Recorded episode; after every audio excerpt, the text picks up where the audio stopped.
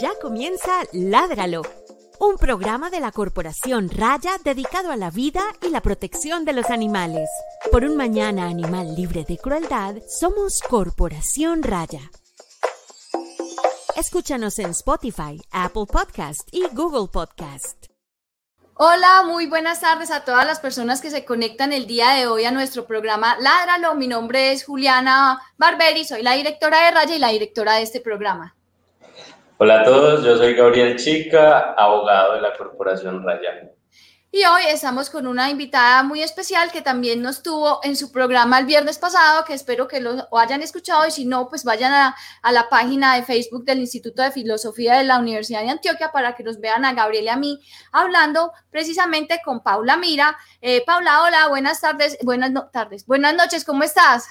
Hola, buenas noches Gabriel, buenas noches Juliana, a todos los que se conectan y en efecto empiezo con una invitación para que visiten el Facebook en Aula Abierta Seccional Oriente y ahí los tenemos a ustedes en la grabación del viernes pasado. Estuvo muy bueno el programa, para que no se lo pierdan. El programa, eh, la charla se llamó eh, Los animales en una sociedad democrática y de verdad que es un tema muy, muy interesante. Pero primero voy a presentar a Paula. Eh, nos da mucha alegría tenerla aquí, que mucho orgullo. Es una persona con un conocimiento muy grande sobre toda la filosofía y la ética. Ella es doctora precisamente en filosofía, espero decir este nombre bien, en la Universidad de Mannheim, Alemania. Es profesora asociada al Instituto de Filosofía de la Universidad de Antioquia de Medellín y trabaja en filosofía griega, esas son sus áreas de trabajo, filosofía griega, ética clásica y contemporánea, zoética, bioética y feminismo. Entonces, bueno, como ven, eh, Paula, muchas gracias por estar en el programa, es un placer para nosotros tenerte aquí, sobre todo para hablar este tema tan interesante de ética hasta en la sopa. Muchas gracias, Juliana. Y bueno, también un orgullo para mí estar aquí. Eh, a ustedes que las conozco hace tiempo en su trabajo, al fin juntas, entonces conversando. Bueno, eh, quiero darle un saludo a las personas que se conectan a nuestro a nuestra eh, transmisión en Facebook, en YouTube o en Twitter. Eh, un saludo especial para Melissa Hurtado, que nos saluda en YouTube. para mi mamá, hola mami, gracias por conectarte. Cata Yepes, Felipe Corredor, saluda también. Hola, buenas noches, buenas noches Felipe. Y recuerden que este programa quedará grabado en todas estas redes sociales y además a manera de podcast, o sea, solo audio, lo pueden escuchar en Spotify, Apple Podcast y Google Google Podcast. Eh, por favor, denle like a este video, compártanlo con sus amigos, con su familia, para que más personas se enteren de estos temas tan importantes de la protección animal. También nos saluda en, YouTube Carmen Elena Muñoz, un saludo. Eh, Carmen, muchas gracias por conectarte. Bueno, Hola, eh, Carmencita. Ay, amigas. bueno, antes de empezar el programa, eh, tienes unas preguntas que son las más difíciles de todas. Eh, la primera pregunta, ¿cuáles son tus hobbies? Mis hobbies, ah, bueno, bastantes, en realidad no tengo tiempo para hacerlos todos. Eh, el cine, todo tipo de cine, me encanta, las series me fascinan. leer, aunque claro, como es mi profesión, a veces me gusta hacer también otras cosas. Y el ejercicio, pero es un hobby impuesto. sí. bueno, ¿y cuál fue la última película que te viste a propósito? Me vi el, este fin de semana precisamente con mucha expectativa la película que está en Netflix de, se me va el nombre, pero es la de Marie Curie. Ah, sí, sí. Eh, Radioactiva. Radioactiva, sí, sí, sí, sí, Creo que se llama así, con mucha expectativa, no con mis expectativas, pero... Sí, eh, pero a mí me pareció, no es una película súper, pues, o sea, como top 10, pero sí es una película, por lo menos que a muchas personas nos hace ver cosas de ella que no sabíamos o de una forma como más light, pues que simplemente entender su trabajo académico. Bueno, sí, eh, eh, muy buena película, yo también, pues como que la recomiendo porque no está de mal. Sí, y, y, yo creo que también con afanes, digamos, más didácticos, eh, realmente sirve para conocer al personaje, digamos, más que eh, para criticar su, su, calidad como cine, pues conocimos al personaje mejor, eso está bien. Exacto, sí, exactamente. Bueno, ahora sí, Paula, entremos en materia el día de hoy. Eh, este programa, pues cuando tú hiciste en el Instituto Latinoamericano de Estudios Animales una charla muy similar a esta, eh, y yo cuando la vi, oí todo, dije, eh, quiero tenerla quiero tenerla en Ládralo porque me parece que es un tema muy interesante y que definitivamente todas las personas que nosotros nos siguen y escuchan el programa pues se van a beneficiar mucho de eso. Entonces empecemos eh, a hablar un poco de, desde cuándo y por qué nosotros los seres humanos empezamos a preguntarnos sobre, digamos, la moral de lo que nos comemos o de la alimentación que tenemos digamos que hay, hay, diferentes expectativas, o sea, este, este, problema puede ser tan lejano en el tiempo como Pitágoras mismo, por ejemplo, que em, pues ya sabemos que era vegetariano, hay, hay muchos vegetarianos em, famosos, hay una historia larga del, del vegetarianismo em, y de la problemática pues de, de por qué comemos o no animales, pero como un problema estructural, como un problema social, eh, una reflexión compartida por muchas áreas del conocimiento además por amplias, eh, hasta ahora son amplias em,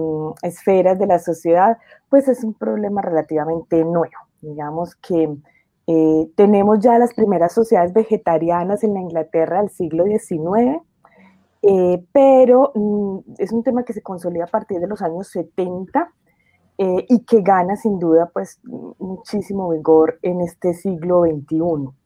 Y la pregunta siempre estaba ahí, pero como una pregunta, lo que decimos nosotros sistemática, es decir, que todos nos preguntemos desde nuestras áreas cuál es el problema en algo tan natural como comer carne, que a tanto les parece tan natural, digamos que es una pregunta que, em, pues abusando un poco de la simplicidad, podríamos darle unos 40 años, pues eh, más o menos en, la, eh, para, para distintas áreas del saber y que se ha ido consolidando en la sociedad. Vale, Paula. Y digamos, decías algo importante y es como, bueno, eh, finalmente ese acto de comer, eh, comer o no animales y en general el comer es algo que puede ser muy simple, se puede ver como algo que, que todos los animales hacen, eh, pero que en el ser humano tiene unas particularidades, ¿cierto? Por el, el, propio ejercicio de la razón. Y quisiera preguntarte entonces, eh, digamos, ¿por qué eh, en la filosofía empieza a ser importante el preguntarnos qué comemos, ¿cierto? como que de dónde sale esa pregunta, por qué es importante y por qué hasta hoy nos lo seguimos preguntando y estamos hablando aquí de este programa. Sí, em, Gabriel, y en realidad, mira, la, la pregunta, se empiezo por decir que ahora es incluso un área del saber de la ética que se llama ética del comer, food ethics, em, en español ética del comer, porque todavía no está tan consolidada el área, pero es un área importante por, por varias razones. La primera tiene que ver con que nuestros sistemas de alimentación eh, con el tiempo se han ido consolidando en sistemas masivos desde muchos puntos de vista, agricultura industrial masiva, con todo lo que eso significa para el medio ambiente, con todo lo que eso significa para los suelos, em, de tenencia masiva de animales, con lo que significa para los animales, de nuevo el medio ambiente, los trabajadores que están en esto. Em, y hay, se ha tornado, digamos, como un dilema que, en muchas ocasiones ya se ha revelado como un dilema falso, el hecho de que la población humana crece cada vez más y necesitará entonces cada vez más comida eh, para sostenerse. ¿De dónde sacamos esa comida? ¿Cómo la sacamos? ¿Cuáles son los retos para alimentarse eh, a partir de este siglo XXI, que además por la crisis climática se torna pues cada vez más complicado? Entonces, filosóficamente nos empezamos a preguntar, mire, em, cuando nosotros comemos, y, mm, estamos en nuestra casita con nuestro plato, volvamos al asunto, es, es así, es un acto, un acto íntimo, mm, a veces es un acto con amigos, social, comer es muy importante en realidad para los seres humanos como ritual, Eh, pero nosotros pensamos que es lo que yo llamo una acción simple, es decir, que tú coges tu cucharita, tu, tu cubierto, tu plato, te llevas eso a la boca y punto, ¿cierto? ¿Qué más íntimo que eso? Estás con gente cercana y listo. Pero la producción que hay detrás de todo eso que te llevas a la mesa es una producción que en el siglo XXI eh, cuesta vidas y muchas. Cuesta vida eh, de, los muchos hábitats de animales, cuesta vida de animales y cuesta justicia social y también de alguna forma calidad de vida para los trabajadores. Entonces, detrás del comer hay una cantidad de problemáticas que ya se tornan problemáticas tan serias que la misma ONU empieza a decirnos, mire, si queremos cambiar el sentido de esta crisis climática a la que ya parece que nos vamos abocados, pues vamos a tener que cambiar nuestra dieta, primero que todo. Entonces, como lo primero que tenemos que hacer es cambiar nuestra dieta desde la perspectiva que yo lo estudio, lo, lo, estudiamos desde la perspectiva de la vida y el sufrimiento animal que nuestro sistema cuesta, nuestro sistema de alimentación cuesta. Otros lo estudian desde los términos eh, medioambientales, otros desde la perspectiva de la salud, porque es una alimentación altamente nociva para la salud. Y eh, desde todas esas perspectivas hemos ganado la idea de que nuestro sistema de alimentación, el sistema de alimentación de la mayoría de las sociedades occidentales, obviamente eh, no hablamos, digamos, de las pequeñas sociedades, eh, por ejemplo, de, los territorios un poco más alejadas, los ribereños, digamos, comunidades que no hacen parte de este gran sistema masivo en el que nosotros vivimos, eh, pero todos los que vivimos ahí estamos haciendo parte de un sistema de alimentación, pues que deja muchas víctimas detrás de todo tipo. Entonces ahí, Gabriel, la, la filosofía y otras tantas áreas empezamos a preguntarnos, em, vamos a, empezamos a decirnos, vamos a, tenemos que meternos en ese mundo íntimo que es el comer, a preguntarnos qué estamos haciendo cuando comemos, qué implicaciones éticas hay cuando comemos. Esto tiene obviamente consecuencias también políticas, también de otro tipo, pero digamos de lo que eh, vamos a hablar hoy, estamos hablando es entonces, em, nos preguntamos cada uno de nosotros cómo hace parte de ese sistema de explotación de tantas, desde tantas vías. Muchas gracias, Paula. Eh, veo a, a las personas que están conectadas muy calladas en el chat. Por favor, déjenos sus preguntas y sus comentarios ahí en el chat, que queremos interactuar con ustedes. De eso se trata, que este programa lo construyamos entre todos y todas. Entonces, por favor, dejen ahí sus preguntas y comentarios. Eh, y recuerden darle like a este video y compartirlo con las personas que ustedes consideren que pueden utilizar esta información. De eso se trata, de que todos podamos construir la defensa y la protección de los otros animales con argumentos y con esta información tan valiosa que tenemos el gusto de recibir eh, de Paula. Eh, yo quisiera mm, saber un poco, pues ya, ya estás hablando eh, de, de, esos enfoques diferentes que tenemos que tener cuando hablamos de alimentación y eso es algo que desafortunadamente inclusive nosotros los animalistas fallamos en ver muchas veces y nos fijamos simplemente como en, en, ese individuo de otra especie que está siendo explotado y está siendo eh, maltratado de formas pues inimaginables, pero también olvidamos que los trabajadores de los mataderos y los trabajadores de las explotaciones pecuarias, aquí en todo el mundo, por lo general son eh, trabajadores que tienen unos niveles... Eh, pues su trabajo no es el mejor y, y, no están en las mejores condiciones y no se les brinda, perdón, que que Mopi está haciendo huelga, no sé si la alcanzan a oír.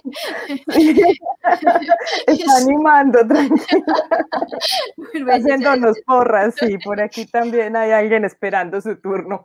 Sí, bueno, entonces eh, es súper interesante que tú misma estés diciendo, no, es que no es solamente, no es solamente el medio ambiente, sino que es la salud, son los animales, son las personas que trabajan eh, en esas explotaciones. Entonces, pues como ven, eh, como cualquier problemática, no tiene una sola mirada, no tiene un, solo eje de trabajo, sino que eh, pues son muchas cosas que hay que tener en cuenta. Aquí Melissa nos deja un comentario, dice, no es una, una pregunta, pero me alegra por fin haber llegado a su programa en vivo, los admiro muchísimo, saludos desde Ecuador. ¡Ay, Melissa! Gracias. Gracias, Melissa. Qué nota, me encanta que, que, que digas eso, de verdad que muchísimas gracias por yo sé que tú has dejado comentarios y eres una fan y yo te agradezco mucho y me alegra también que estés en este momento conectada en el envío. Entonces, lo que, lo que yo te quería preguntar, pues ya a partir como de esa reflexión que hicimos, eh, de todas esas aristas que tiene el problema de lo que comemos, hablemos un poco de entonces, moralmente, qué consideraciones tenemos que tener respecto a la alimentación. Sí, hay permíteme un comentario antes, en, Juliana, de lo que decías, de, todas estas aristas, eh, porque creo que uno de los problemas cuando hablamos de alimentación, eh, y como tú misma lo dices, pues venía también de nuestra, de nuestra área de pensamiento, de la ética animal o del activismo animalista, como se quiera ver, em, es, por ejemplo, esa acusación, perdónenme la expresión, un poco fácil de usted es el que mata al animal, usted es el que le hace cosas, claro, pero ahí tenemos un problema. Eh, lo primero es que eh, aquí lejos, el, problema aquí está lejos de quien mata al animal, por supuesto eso también es un problema y es un problema serio, pero es algo que eh, yo en otras reflexiones he denominado es como matar por mano ajena. ¿Quién está dando la orden, digámoslo así, de hacer eso? Toda una sociedad de consumo que está propiciando eso. Y las condiciones, como tú dices, de los trabajadores en todos estos... En, todas estas explotaciones son las peores. Hay investigaciones que indican que, eh, por ejemplo, en Europa la mayoría de ellos son migrantes mal pagos en condiciones de salud terribles. Em, hace poco, em, el año pasado, em, una, el COVID llegó a una de las grandes industrias cárnicas alemanas y llegó masivamente, más de 100 empleados, porque sus condiciones de trabajo eran terribles y no cumplían ni con las mínimas condiciones que Alemania misma impone.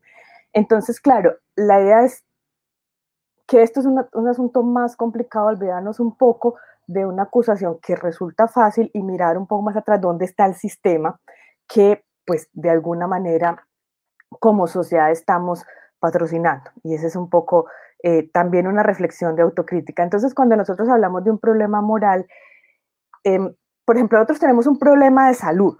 Entonces, em, podemos así aquí hablar, ustedes hicieron un programa de lo que significa la dieta, eh, qué significa eso, si debemos tomar o no vitaminas, todo eso es importante.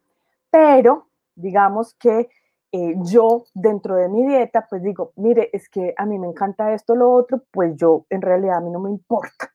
¿cierto? A mí, entonces alguien dice, que pesar, eso te hace daño. Yo digo, pero a mí no me importa.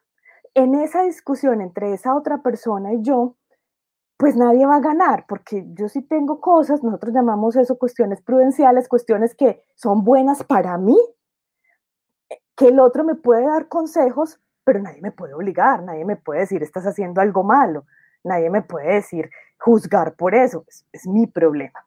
Cuando nosotros decimos entonces que estamos moralizando el problema de comer, quiere decir, mire, no ubique el problema en usted, ni, ni siquiera en que usted tiene cierta dieta, sino en que hay un animal detrás.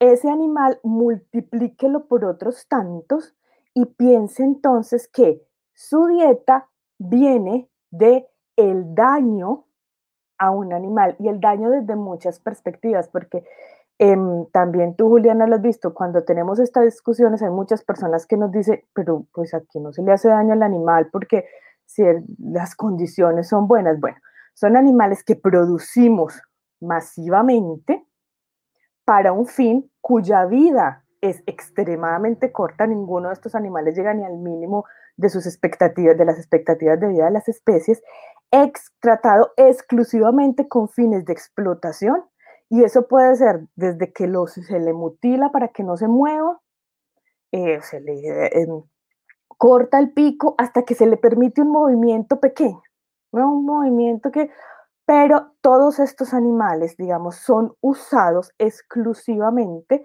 con el fin de que el ser humano pueda, por ejemplo, ir a restaurantes, salir y comer algo.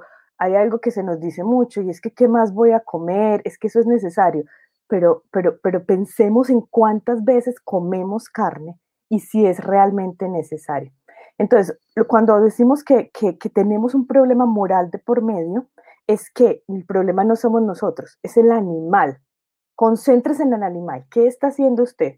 Cuando nuestras acciones generan daño o beneficio en un otro, ahí tenemos un problema moral. Si no hay un otro o no hay un otro susceptible de daño o beneficio, les voy a poner un ejemplo. Una manzana, sin duda, eh, pues es un ser vivo, entonces la manzana se pudre, la manzana cae al árbol, pero esa manzana no es susceptible, porque no es un ser eh, sintiente, como lo llamamos nosotros, entonces no es susceptible de eh, tener daño o beneficio, de sentirlo para sí mismo. Entonces no hay un problema moral en comerse la manzana, pero sí hay un problema moral en comerse o en tratar a un animal em, que está consciente de su sufrimiento.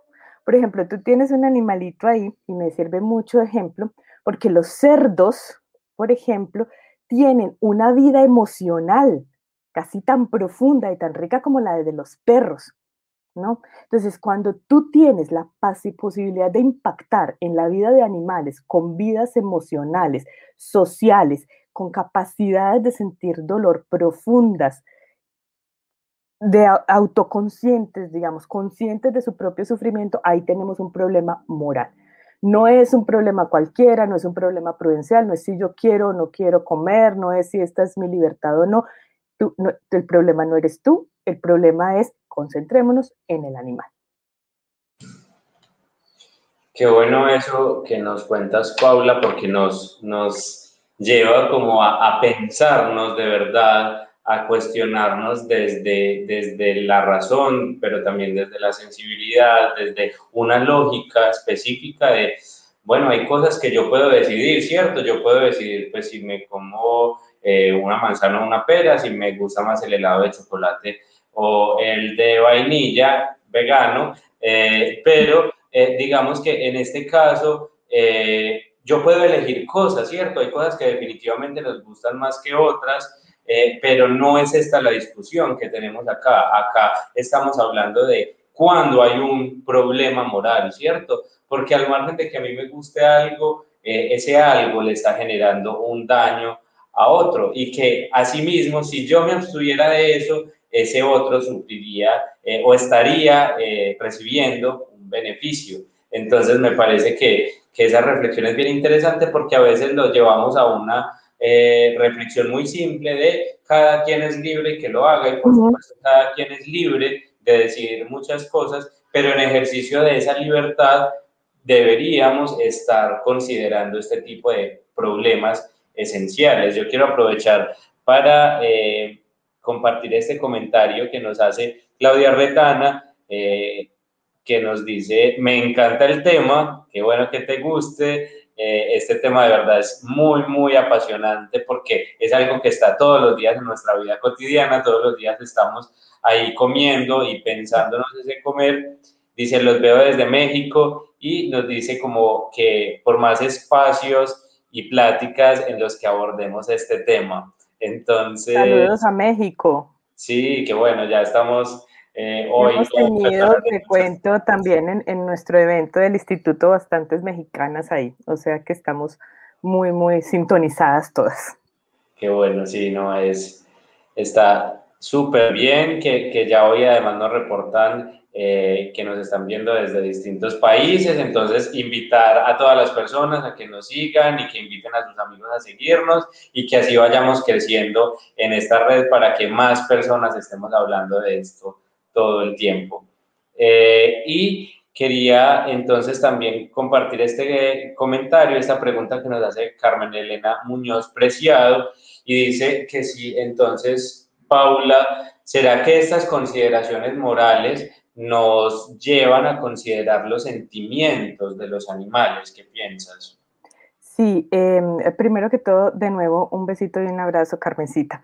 Eh, sí, aquí hay varios puntos importantes. Antes de responderle a Carmencita, permíteme solo un segundo hacer un comentario de lo que dijiste, em, Gabriel, que tocas un tema súper importante y es el de la libertad y que tenemos razón en decir, pero venga, esto es mi libertad, o sea, ¿cómo no va a poder elegir yo lo que me como, no me como, hasta dónde se van a meter en mi vida, digámoslo así, ¿cierto? Em, y entonces, pues, porque esto se llama ética hasta en la sopa, hasta ahí nos metemos, pero literal, ¿por qué? Porque yo, digamos, hay unas cuestiones que son de nuestro albedrío y que en las que realmente nadie se puede meter. Y esas cuestiones son las que solo tienen que ver conmigo, yo no intervengo en la vida de los demás, ¿cierto? Entonces, ahí es cuando decimos los límites de mi libertad, ¿no? Eh, los marca la libertad del otro. ¿Qué pasa si del otro lado no hay nadie? Pues del otro lado no hay nadie que limite mi libertad. Yo no tengo que parar a pensar, venga, ¿qué estoy haciendo? Estoy haciendo daño, ¿por qué lo estoy haciendo? Porque del otro lado no hay nadie. El problema hasta ahora es que para la mayoría de personas en el mundo, del otro lado no hay nadie, no hay un animal. Entonces, como no hay un animal, no hay un ser sintiente, no está ahí, no es un otro relevante, no consideramos que constituya un obstáculo para mi libertad. Entonces, yo, yo no tengo ahí una pared, yo puedo seguir tranquilo, no hay ningún problema. Lo que nosotros estamos intentando es mostrarle a las personas que, por supuesto que usted decide, nosotros no estamos decidiendo por nadie, pero si usted decide, tenga en cuenta que ahí sí hay una pared, porque ahí sí hay un otro, un animal. Entonces tenga en cuenta quién está en su plato, no qué, sino quién está en su plato y qué ha pasado ese ser. Y eso significa que cuando nosotros dejamos de comer, porque mucha gente dice, ay, qué tristeza, pero eso acaba con los animales, pero es que la existencia para la producción, la vida para la producción no es un bien para los animales. Entonces, volvemos a Carmen, claro, hemos tenido esta discusión en otras oportunidades. Em, hay una, eh, lo conocen em, Gabriel y Juliana muy bien, hay una teoría que se llama la teoría del utilitarismo, que es esa, todo el mundo lo conoce, la famosa frase de Benham, pueden sufrir, eso es cierto, todo lo, todo lo tratamos. ¿Qué pasa? Que muchas tendencias, tanto en filosofía como en otras áreas, se quedaron en el sufrir, ahí, se concentraron ahí, ¿cierto? En el sentir dolor exclusivamente. Entonces el sufrir lo reducimos solo a sentir dolor. Y pensamos que lo único moralmente malo es causar dolor. Pero resulta que hay muchísimas prácticas que no causan dolor, pero generan un sufrimiento horrible. Bueno, la primera de ellas, la crianza para la explotación, es decir, que un animal nazca para eso, ¿cierto? Pero todo lo demás que involucra las explotaciones, que no puedan estar, mira, mira Carmen, por ejemplo, no pueden estar las madres con sus crías, eh, las crías deben ir al matadero prontamente, toda la vida social de los animales que la tienen. No sé si Carmen se acuerda cuando hablamos de la vida social de las gallinas y todo el mundo se reía, ellos los que tienen una estructura social compleja. Nadie la conoce porque las pobres gallinas viven encerradas y no la pueden desarrollar. Entonces tienen una estructura social compleja, tienen estructuras emocionales, tienen jerarquías sociales que nosotros ni siquiera les permitimos desarrollar. Eh, los cerdos están apareando, entonces se pelean entre ellos, la agresión eh, por otra, por aparear otra cerda, eso no lo pueden vivir.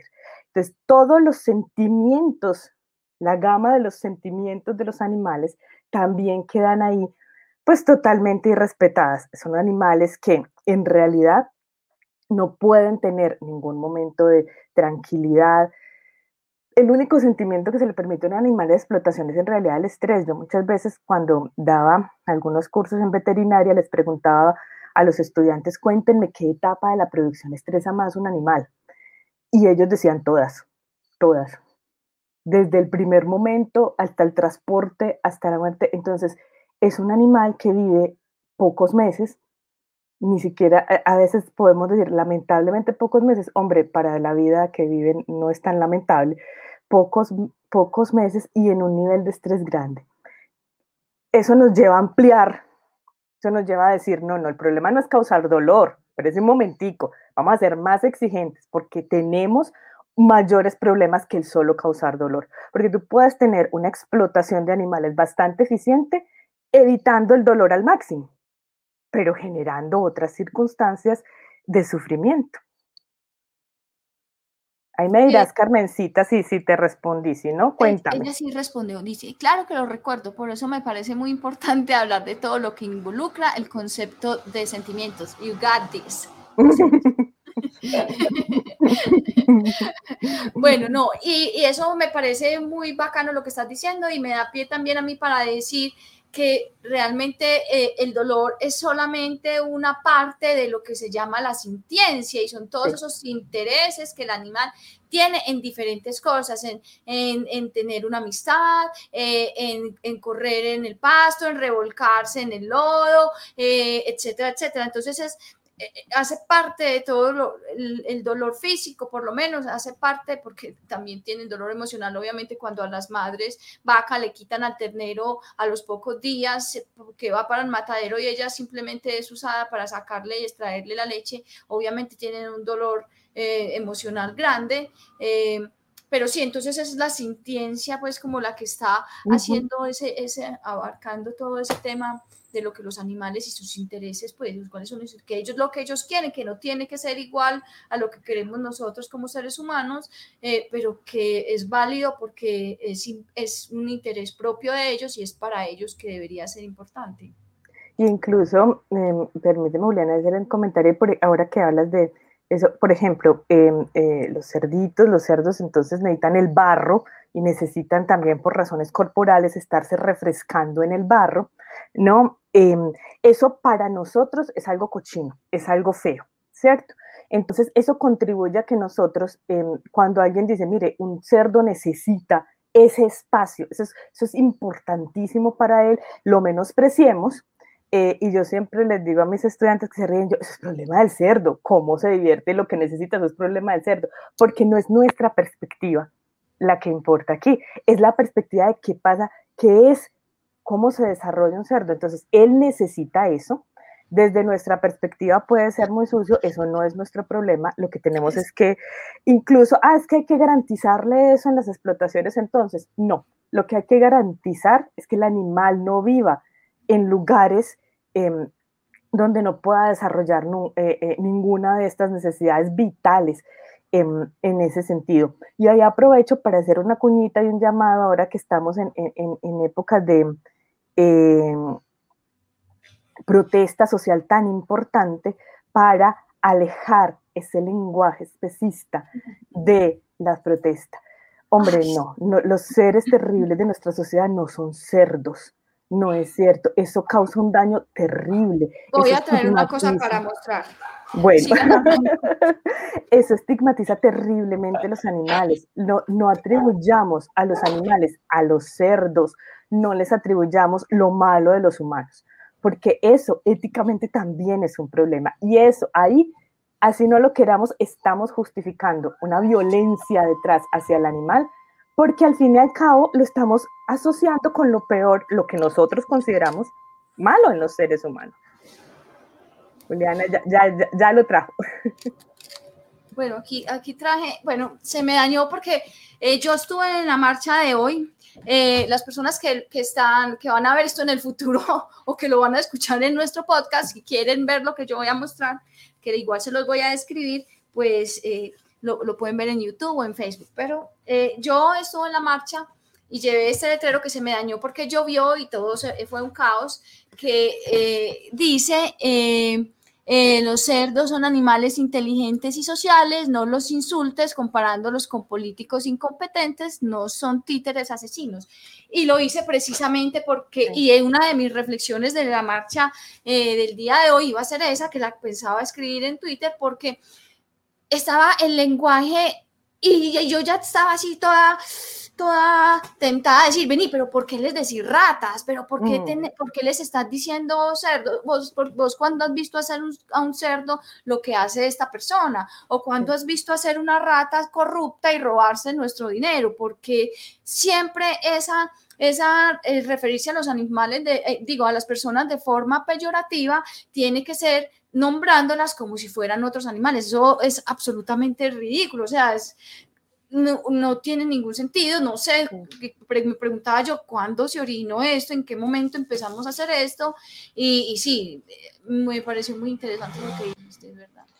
El, el, animal es como siempre, siempre ha sido como nuestro otro por antonomasia, es aquello que, eh, y eso también propicia la invisibilización del animal en nuestros procesos de alimentación, eh, porque es precisamente eh, todo lo que nosotros supuestamente no somos, ¿cierto? Entonces, supuestamente el irracional, el sucio, em, e, e, el malo, y precisamente nosotros tenemos esa idea ya biológicamente muy eh, reevaluada de que los animales no aprenden, no tienen cultura, no desarrollan, eso ya todos sabemos que es falso, eh, pero siempre seguimos con esa idea de, que el animal es el otro.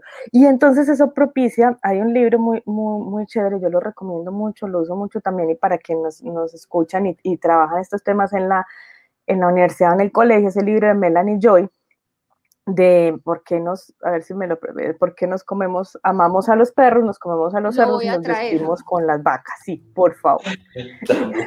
Ella lo tiene todo ahí a disposición.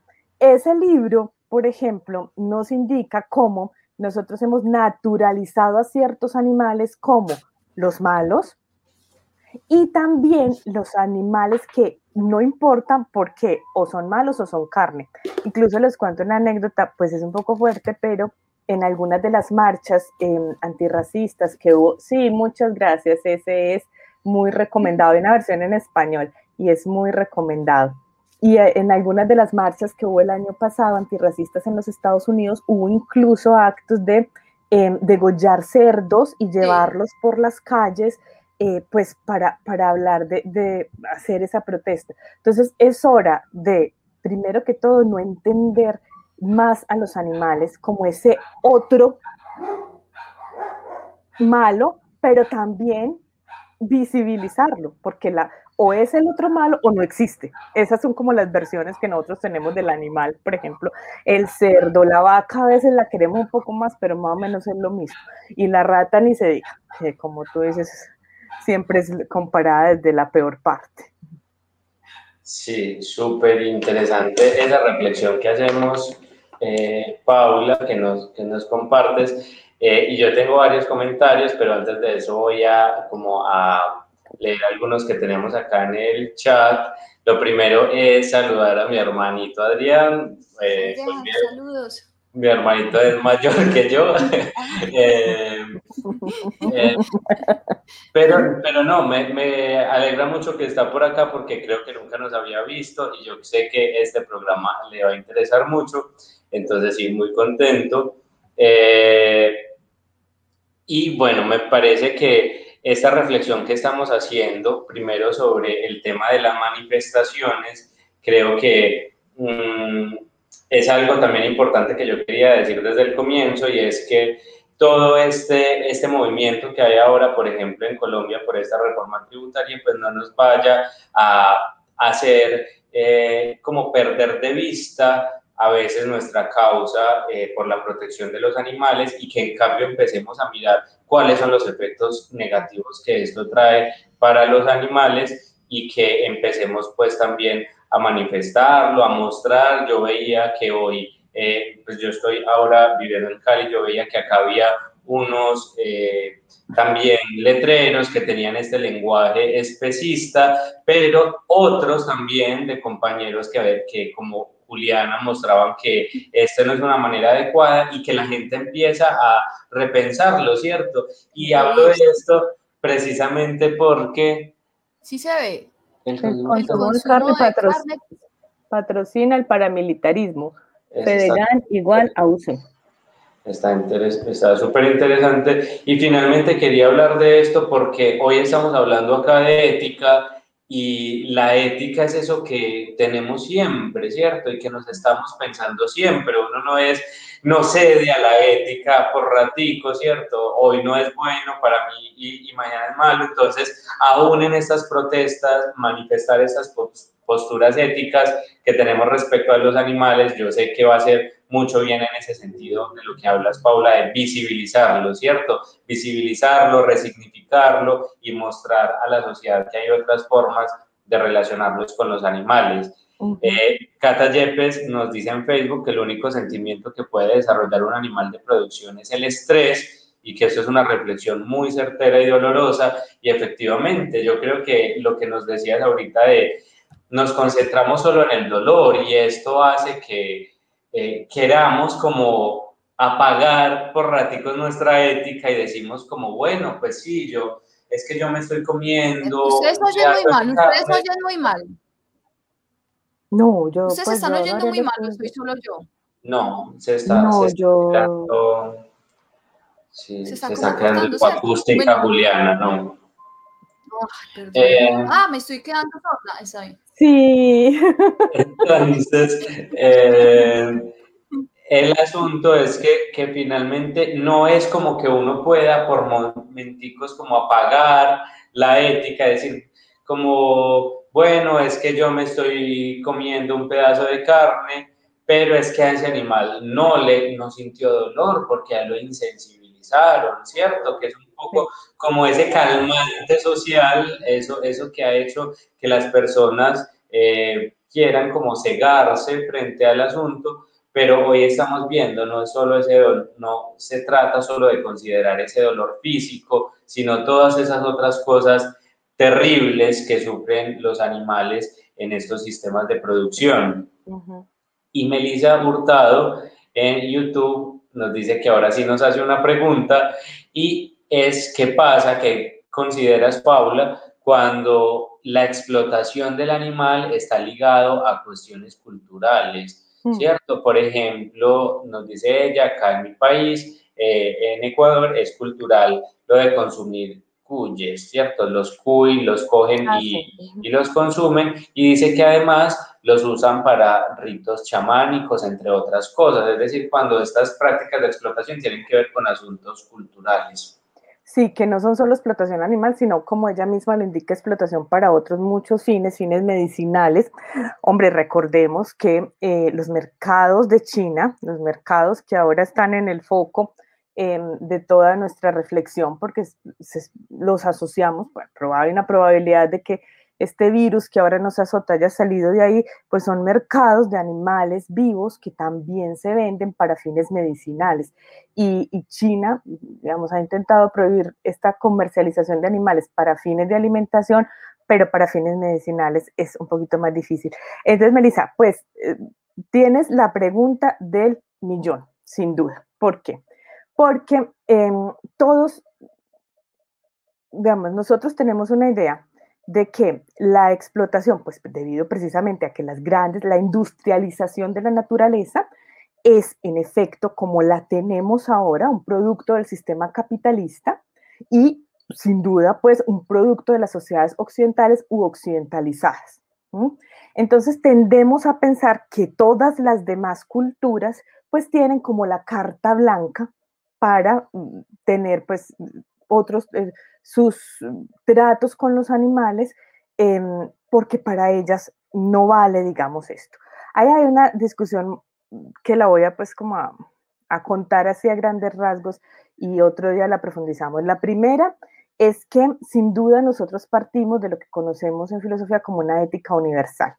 Pero ¿qué quiere decir una ética universal, Melissa? No quiere decir que nosotros queramos imponer un solo modelo de pensamiento lo que llamamos en filosofía la hegemonía de la razón, un solo modelo de pensamiento a todas las culturas, sino que consideramos que una, mira, te lo pongo así, un animal que tiene toda la vida emocional de la que estamos hablando, social y todo, la tiene en la cultura ecuatoriana, en la mexicana o en la mía. Es decir, es que el animal es así independientemente de la cultura del ser humano. Entonces, cuando hablamos de universal, queremos decir que hay un animal ahí que puede sufrir en todas estas, em, de todas estas formas de las que los hemos descrito, independientemente de dónde viva el ser humano o cómo se relacione con él. Y luego tenemos, em, eh, cuando, cuando dicen todo el mundo, claro, eso es una cuestión cultural, pues una idea que es bastante mm, polémica, pero lo voy a plantear así, y es eh, irnos un poco en contra de la idealización de la cultura todas las culturas deben ser respetadas y hay que tener siempre una, apertura dialógica con todas las culturas. De hecho, por ejemplo, sabemos que muchas culturas que, denominamos ancestrales, aunque eso siempre es eh, complejo, pero por ejemplo, muchas culturas de pescadores, muchas culturas ribereñas tienen una protección de los hábitats de los animales y una protección de los hábitats de ríos y de los animales de ríos y riberas em, que, es digna de admirar y que nosotros deberíamos aprender de eso, sin duda. Pero a la vez hay otras muchas prácticas que sí pueden ser objeto de crítica. Entonces, la idea es que toda cultura, toda cultura puede ser objeto de crítica. Idealizar las culturas no es, cuando nosotros decimos, ah, es que eso es un asunto cultural, eso per se no es un argumento ético. Eso, eso generalmente decimos en filosofía, los que más pierden de ese tipo de argumentos son los animales y las mujeres, porque precisamente eso se ha encargado de fortalecer sociedades patriarcales eh, y sociedades pues fuertemente mm, dañinas con otros seres con los que se coexiste o se convive. En Colombia tenemos también esos problemas desde muchas perspectivas y tenemos eh, la, la discusión de esa protección, por ejemplo, de distintas actividades como el toreo, como supuestamente actividad, una, algo arraigado en nuestra cultura. Y muchos de nosotros decimos, esa no es mi cultura, no me imponga la cultura que yo no tengo. Entonces, ahí es un poco, Melissa, el problema, y, y, seguramente lo preguntas porque lo has vivido, el problema es siempre tener esa perspectiva crítica de todas las culturas y esa, y esa crítica te la da quién? El animal. O sea, en definitiva, el cuy sufre terriblemente, así lo estén matando allá en un ritual, así lo esté matando esta cultura, lo esté matando la otra. Entonces, nuestra propuesta, pero esa propuesta obviamente siempre es una propuesta muy discutida, es, mire, siéntese en el animal y ahí va a haber un grado de universalidad en la crítica que estamos haciendo. Insisto, no para imponer modelos de vida, no para imponer formas de pensamiento, sino para que todos nos concentremos en qué le pasa al animal.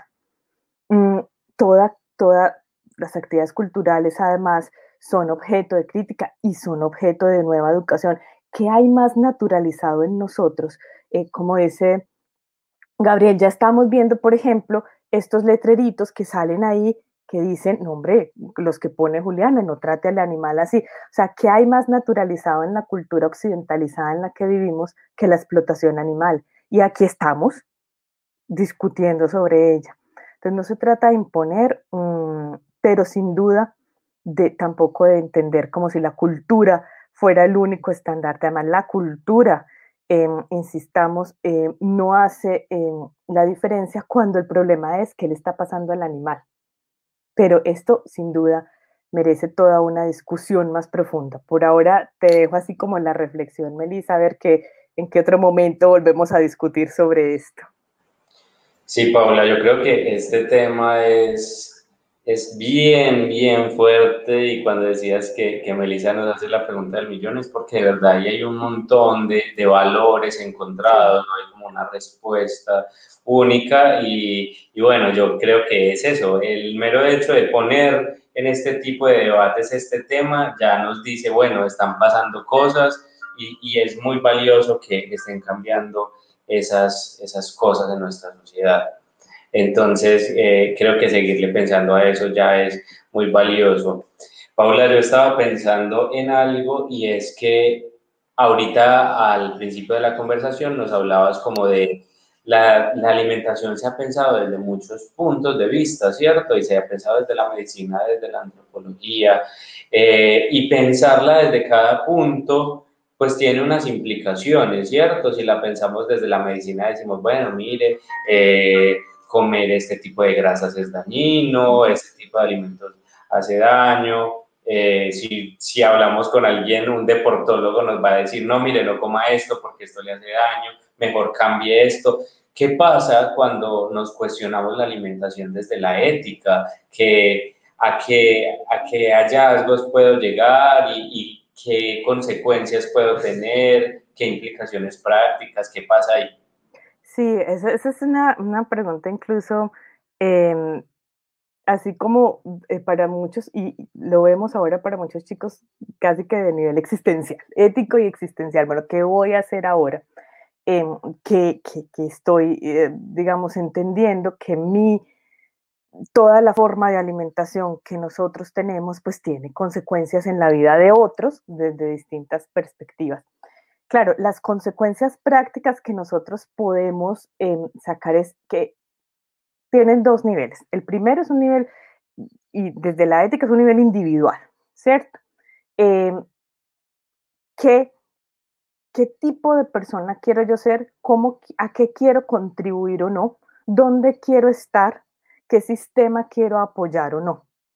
Y eso lleva generalmente a la conclusión de eh, pues una renuncia lenta pero segura de el, consumir pues la mayoría de productos de origen animal o al menos una reducción. Conozco muchas personas que, es decir, insistamos en que comer carne está supremamente arraigado en la vida de las personas y que no es algo carne o productos derivados de animales eh, y que no es algo pues que simplemente digamos chao y ya pasó. No, no, lo, lo, vivimos nosotros con muchos otros productos que tampoco podemos dejar así fácilmente. Entonces, claro, la consecuencia individual es pensar si yo quiero estar o no, si yo quiero ser parte o no de esos procesos y cómo me voy retirando de, de, esos eh, procesos explotativos y de mi contribución a esos procesos explotativos.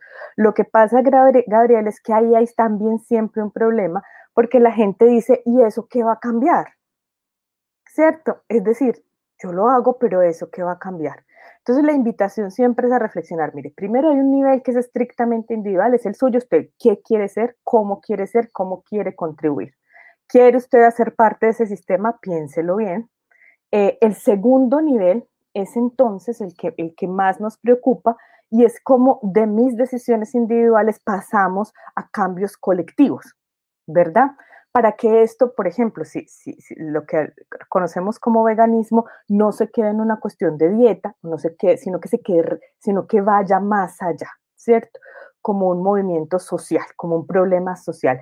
Ahí es donde empezamos a trabajar desde muy distintos frentes, pero digamos, lo que para mí es importante también decirle a las personas, mire, si usted se queda con ese primer frente, créame que está haciendo mucho hay una idea pues de vamos a salvar el planeta, salvar el planeta, eso es falso. Ningún ser humano solo va a salvar el planeta y probablemente pues ni entre muchos, ¿cierto? Entonces no nos pongamos esas expectativas de vida ética que uno tiene sentido, eso solo genera frustración. Nosotros contribuimos y como dice un autor que me gusta mucho y recomiendo mucho, Jorge Richman, al menos a tener paz con este mundo. Tenga su paz con el mundo, gánese su paz con el mundo. La siguiente perspectiva es cómo vamos a ese otro nivel y, y ahí Juliana nos dio una buena lección también de eso el viernes, porque entonces ahí tenemos desde la perspectiva social de los activismos, desde, muchas perspectivas, la perspectiva de la academia, em, solo yo tengo muchos chicos y chicas en mis clases que dicen, mire, ya mi mamá y mi papá comen un poquito menos carne, porque yo le he contado todo esto, como yo impacto mi pequeñito mundo, eso es lo que puedo hacer, eso es lo que vamos a hacer puedo impactar un mundo, una parte más grande de lo que vamos a hacer. Pero la gran apuesta, Gabriel y Juliana, y esto es algo que, que hay que trabajar, es politizar la carne, que no solo eh, moralizarla, que eso es muy importante. Si nosotros lo vemos como un problema moral, vamos a ir a decirle a la política, venga, esto tiene que ser su problema también. Si no lo entendiéramos como un problema moral, no nos importa y lo dejamos así. Entonces, politizar la carne es cómo vamos como comunidad política a hacer cambios estratégicos, estructurales en nuestra sociedad que permitan ir aboliendo, estamos seguros de que esto no va a ser de la noche a la mañana, estos sistemas explotativos en los que vivimos. Politizar la carne de muchas formas, desde el ejercicio político de partidos, por ejemplo, de proyectos de ley, lo que tú nos explicabas también, todas esas formas de vivir, cómo estas formas de vivir en comunidad y de exigir cambios también en ese sentido. La, lo que nos pone Juliana en ese letrerito, por ejemplo, de qué hacemos cuando comemos carne en Colombia, sí, señores, que también se trata de que pues, estamos en un sistema que, digamos, los propietarios de tierra en Colombia tienen serios problemas, digamos, desde niveles legales, morales, y también estamos ahí em, propiciando un sistema que expropia tierras y que expropia campesinos y demás. Entonces vamos a, vamos a mirarlo desde un plano macro. Eso nos va a costar más, pero pues para allá, yo espero que para allá va. Bueno, pues, mientras tanto voy a ir leyendo algunos comentarios que tenemos acá. Em, nos, nos, escribe MN, MNDX Agrix Agrias, no sé, no me parece que se exploten especies a favor de las sociedades humanas especistas. Eh, creo pues que esta es una, una postura bien válida, ¿cierto? Y es finalmente como que se, que se piensa como ese ideal de sociedad, ¿cierto? Y ya, y ya algunas reflexiones específicas que es necesario tener en cada espacio. Eh, Juan, Bel, Juan Veloz nos dice, la humanización de animales también es un hecho cultural y en sí también sería tomado como un tipo de maltrato, pese a que se les esté tratando bien, ¿cierto? Y esta es una, una crítica que, que se hace desde algunos sectores a, la domesticación y finalmente a cómo es esa relación con los animales que en ocasiones incluso desde esa idea de lo bueno terminan generando algún tipo de mal. Eh, Pero Gabriel, ¿me dejas ahí hacer un comentario? Claro que sí. Em, sobre la humanización, antropomorfización, le decimos en filosofía porque nos gusta decir las cosas más difíciles. Eh, pero es otro. Eh, digamos, hay una cuestión ahí y es qué significa humanizar un animal. Hay que tener cuidado con esa expresión, que a veces la usamos un poquito a la ligera. Mira, em, perdóname, ¿quién hizo el, el, comentario? ¿Cómo es el nombre?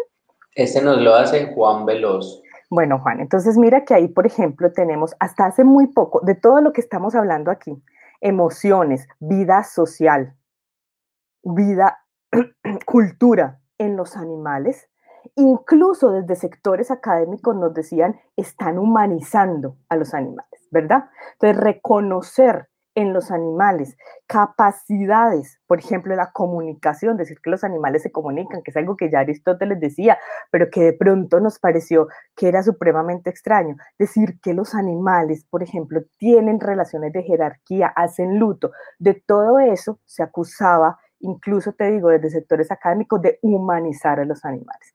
Hoy sabemos que no es humanizarlos, es que los hemos, los hemos comprendido mejor, los hemos investigado mejor y los comprendemos mejor. Entonces, cuando nosotros decimos, por ejemplo, eh, y todavía pasa mucho cuando hablamos de situaciones de estrés en los animales, mucha gente dice, eso es humanizar un animal. No, eso no es humanizar un animal, eso es conocerlo. Y en cuanto a los animales domésticos, mm, pues ahí también tenemos ciertos niveles. Hasta hace bueno, no sé si Juan es chiquito o no, yo ya no soy tan chiquita, ya hace tiempo eh, se hablaba, eh, cuando alguien decía mi perro está triste o está alegre, la gente me da como, no sé si te acuerdas, Gabriel, si te tocó el gato de la casa, estaba ahí, pero pues nada que ver, o sea, es que la gente ni lo veía, estaba ahí para cazar ratas y listo. Y cuando alguien llevaba a su animal al veterinario, es, ahí se usaba mucho la palabra humanizar solo para hablar de doctores, ¿cierto? Entonces, claro, ahí hay niveles que yo cuide a mi animal, que yo cuide al animal con el que convivo, que yo lo cuide además entendiendo sus necesidades. Em, no es humanizarlo, pero supongo que Juan está hablando pues de esta domesticación eh, sin control, digamos, pues que lleva también a vestirlos en el Medellín de 30 grados, o en el Cali también caliente, a, poner, a pintarles las uñas, a celebrarles el cumpleaños, o pues a tener, em, a, pensar que un animal, un perro, un gato, eh, pues tienen que vivir la vida tal y como los humanos la entendemos. Pero yo, yo los invito a tener cuidado con esa palabra, porque a veces todo, todo, todo lo que se refiere al animal es humanizarlo. Y entonces, muchas veces la ética, toda esta ética que estamos trabajando, ha sido tildada como un intento de humanizar a los animales y no lo es. Qué pena que me metí ahí, tú tenías otros comentarios sobre... No, yo creo que está súper bien, Paula, porque es, es algo sobre lo que debemos seguir reflexionando, ¿cierto? Y que que ahí hay muchas posturas y que finalmente los animales eh, domesticados y sobre todo esos que tenemos más cerquita, pues son nuestra relación más, más próxima y el referente más cercano, entonces ahí hay muchas cosas que pensarse en esa relación y yo creo que esto es muy importante. Eh, bueno, Juliana está teniendo problemas para volver a ingresar, esperemos que pueda conectarse en un momento. Eh, Carolina Campuzano nos dice que Juliana lo que nos estaba mostrando antes era una foto de un manifestante elevando la cabeza de un cerdo, ¿cierto? Y hace referencia a eso que hablábamos ahorita de, de esa cosificación de, de, los animales, pero además desde una forma muy peyorativa, desde una forma supremamente violenta y que envía mensajes simbólicos, o sea que además de, la violencia física que puede implicar, ya también tiene un mensaje simbólico eh, bien fuerte frente a esto. Eh, y, y, bueno, esperemos si Juliana nos puede contar un poco qué nos quería decir con esto. Yo quería hablarte, Paula, de algo y es eso de politizar el tema de la carne, ¿cierto? Y a propósito de uno de los libros que nos mostrabas ahorita, allí se habla de un concepto que es como el carnismo, ¿cierto? Y es esa idea, digamos, más allá de ese concepto, me parece que, que es muy importante pensarse este tema desde la ética y desde la política y es, venga, es que yo no, ¿cómo así que yo como carne? Porque es que toda la vida he comido carne, pues yo puedo haber hecho algo toda la vida cuando me lo empiezo a preguntar, cuando empiezo a, ser grande, a tomar decisiones, pues puedo cambiar cosas, ¿cierto? Y como así que, es que yo, yo como carne porque mi familia también, que yo como carne porque es que mi país es muy eh, con este hábito, ¿cierto? Es, cómo, cómo pensarse el tema de comer o no comer carne y de comer o no comer productos de explotación animal a partir de una decisión ética y de una decisión incluso política, ¿cierto? Cuando yo estoy, y, y por eso hablamos acá de ética, está en la sopa, cuando yo estoy decidiendo qué va en mi plato y qué definitivamente yo no quiero que esté más en mi plato,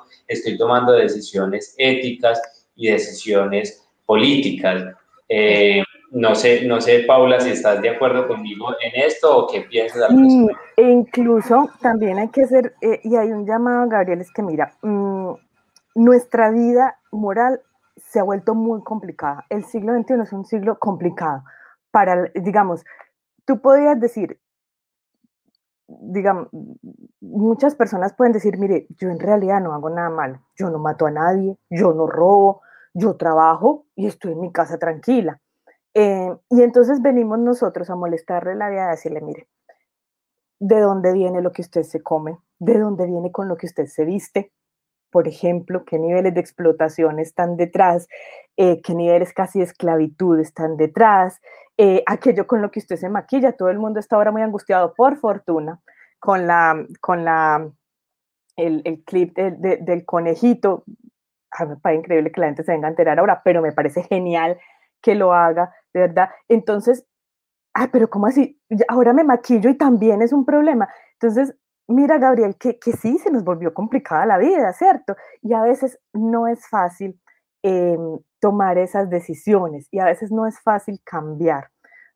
Y como lo digo siempre, porque nosotros somos una sociedad que un autor italiano le llama zoofágica, como todo se basa en algún tipo de explotación animal, salir, decidir salir de la explotación animal es difícil, ¿no?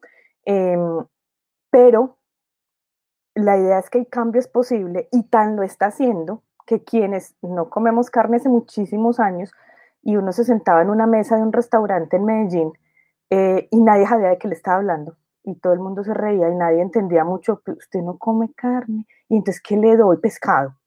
Ah, no, no, pero tengo pollo, ¿cierto?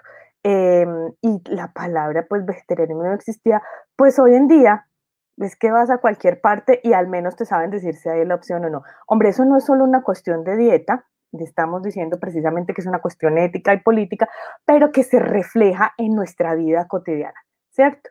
Entonces, nuestra vida cotidiana se volvió complicada, pero el cambio es posible.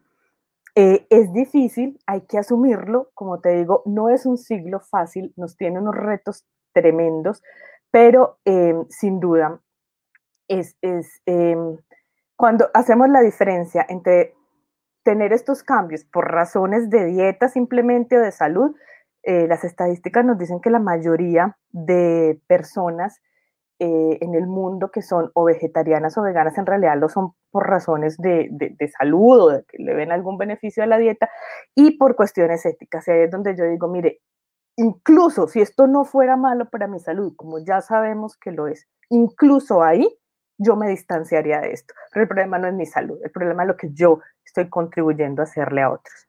Y, antes de, terminar, y termino porque eh, Juliana nos quería mostrar ese manifestante, yo siempre recomiendo irse a esa maravillosa campaña del Parque Explora de Medellín, de los más bellos insultos, para aprender un poco de qué es lenguaje especista.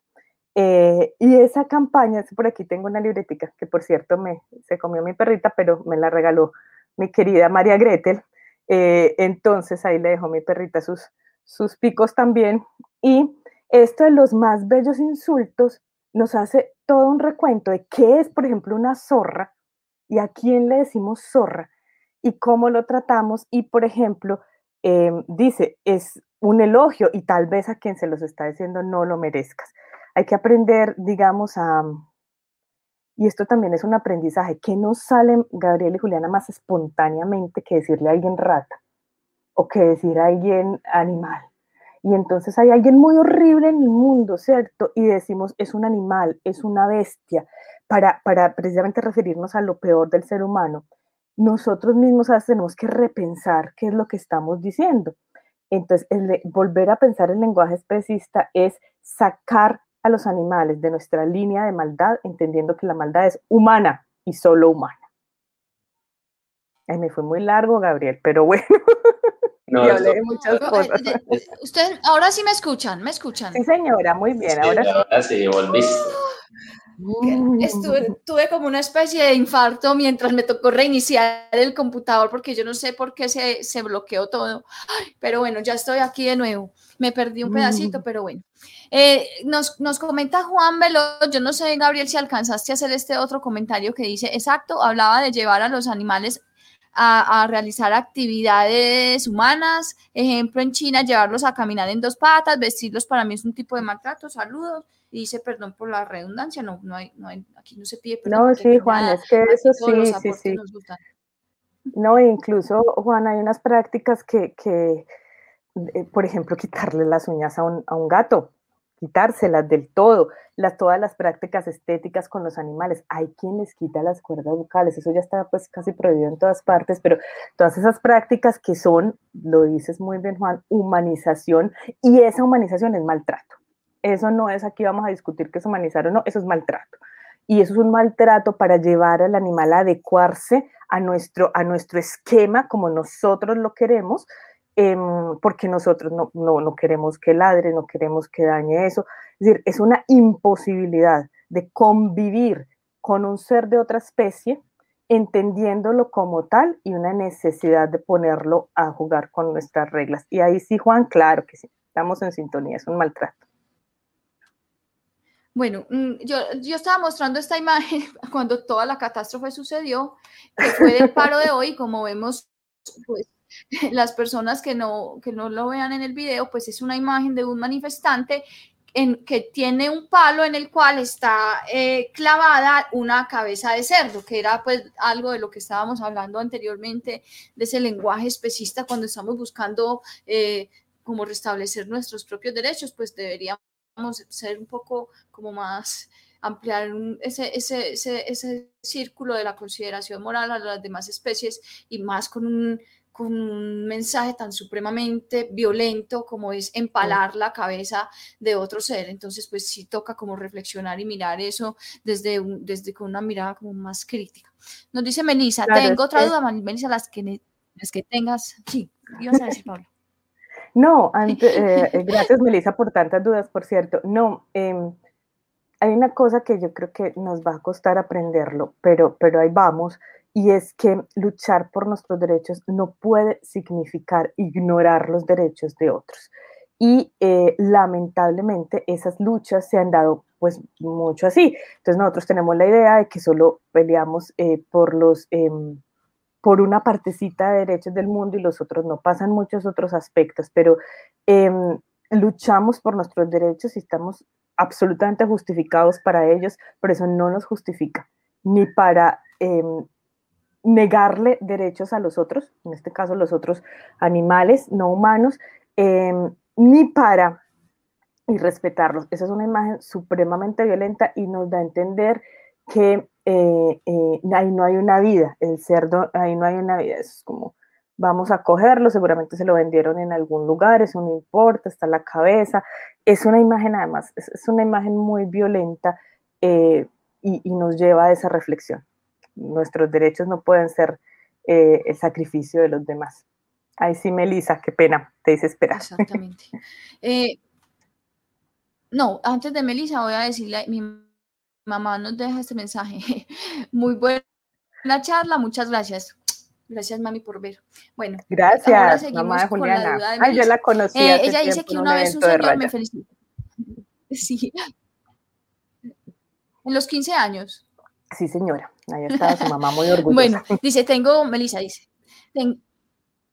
sí, es que mi mamá es una, una, las personas que no saben, mi mamá es una de nuestras voluntarias eh, más comprometidas en la parte, en nuestro campo de acción de la atención directa a los animales. Ella es una de las personas que pues nos ayuda desde el enfoque médico, de salud, a, la atención de esos animales. Ella es enfermera profesional y bueno, eh, por eso.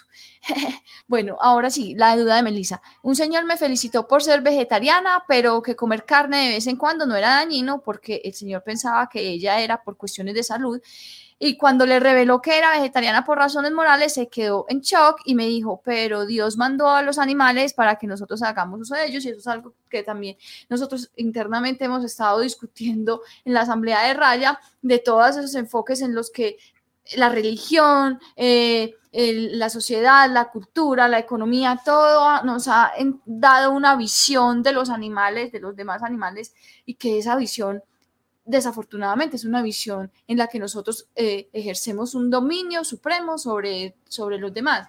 Eh, y, creo que esa pregunta tiene que ver con lo que hablábamos antes de ese arraigo cultural eh, del consumo de animales en la, en la, en la alimentación humana.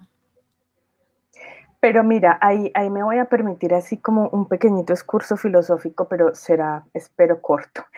Melissa, porque mira, mm, eso ni siquiera es, es producto de este sistema, digamos, eh, recrudecido de explotación del siglo, de las postrimerías del siglo XX, del siglo XXI.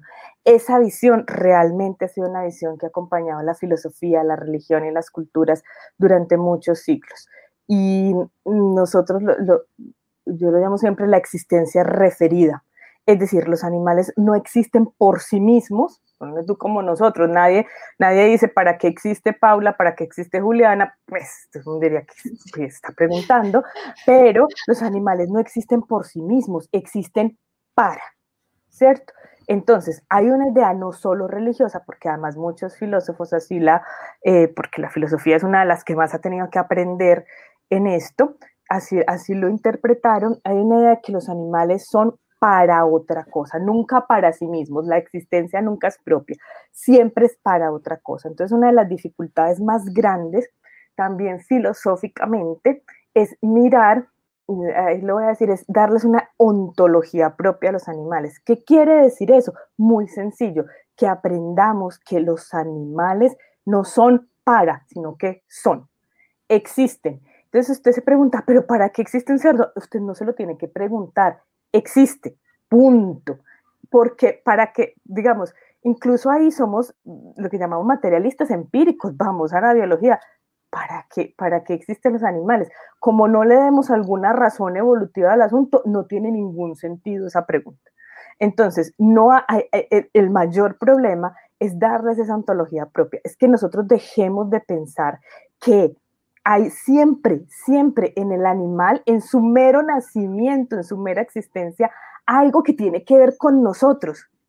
O es para usarlo, o es para vestirse, o es para alimentarse, o es para quererlo, eh, dependiendo de la cultura, aquí se les quiere, se les come, viceversa. Bueno, entonces no es es también la de dejar los animales en paz y de protegerlos, es decir, mire, no se pregunte para qué es el animal. Y eso, Melissa, es de lo más difícil, porque como te digo, está arraigado en la filosofía, está arraigado en la religión, em, y porque muchas culturas entienden eso como algo malo, o sea, es que no me lo comparen, usted no me puede poner el animal a ese nivel, porque eso es como algo irrespetuoso con el ser humano. Y entonces ahí tenemos otra vez todos los problemas de, de, la idea de que somos superiores y de que nosotros tenemos como esa ontología especial.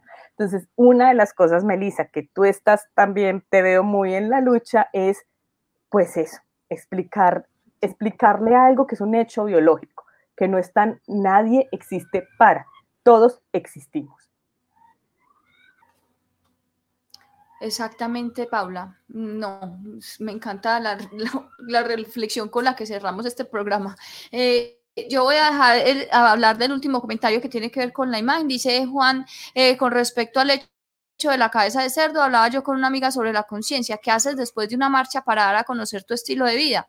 Entonces lo que hacen es empalar la cabeza de un animal. Y sí, o sea, estamos defendiendo que la paz y estamos defendiendo un montón de... con un hecho absolutamente violento lento que es empalar la cabeza de un animal o utilizar un, un animal como sujeto de violencia o de, de dirección de la violencia. Eso es bastante ilógico e incoherente. Bueno, eh, recuerden, por favor, no se vayan sin darle like a este video, sin compartirlo, sin, sin, sin hacer que esta comunidad crezca. Y bueno, ya muchísimas gracias a Paula por la información, por todo lo que compartió con nosotros el día de hoy. Estoy segura que todas las personas que estuvieron conectadas, interactuaron en el chat, se sienten con mucha información más en, su, en su directorio de información animalista que nos va a ayudar a, a la protección de los animales. Bienvenida a este espacio y de nuevo, pues muchísimas gracias. No, muchísimas gracias a ustedes, a quienes nos acompañaron y a quienes nos acompañarán y en el programa después, la idea siempre es, es, trabajar conjuntamente en una reflexión que nos haga mejores personas y mejores ciudadanos. Y en ese sentido, pues este programa eh, siempre será em, un lugar para eso. Así que muchas gracias por permitirme participar. Gracias, Paula. Un último saludo a Caro Campuzano. Caro, gracias por conectarte. Eh, y Melissa, no, muchas gracias. Estamos muy contentas de que por, fin te hayas podido conectar en vivo. A todos los que están ahí despidiéndose de nosotros, muchísimas gracias. Eh, nos vemos de nuevo el, el, último miércoles de mayo a las 7 pm en el bloque de eh, filosofía y activismo en Ládralo. Muchas gracias y chao, hablamos. Chao. Gracias, hasta luego. Ládralo. Escúchanos en Spotify, Apple Podcast y Google Podcast.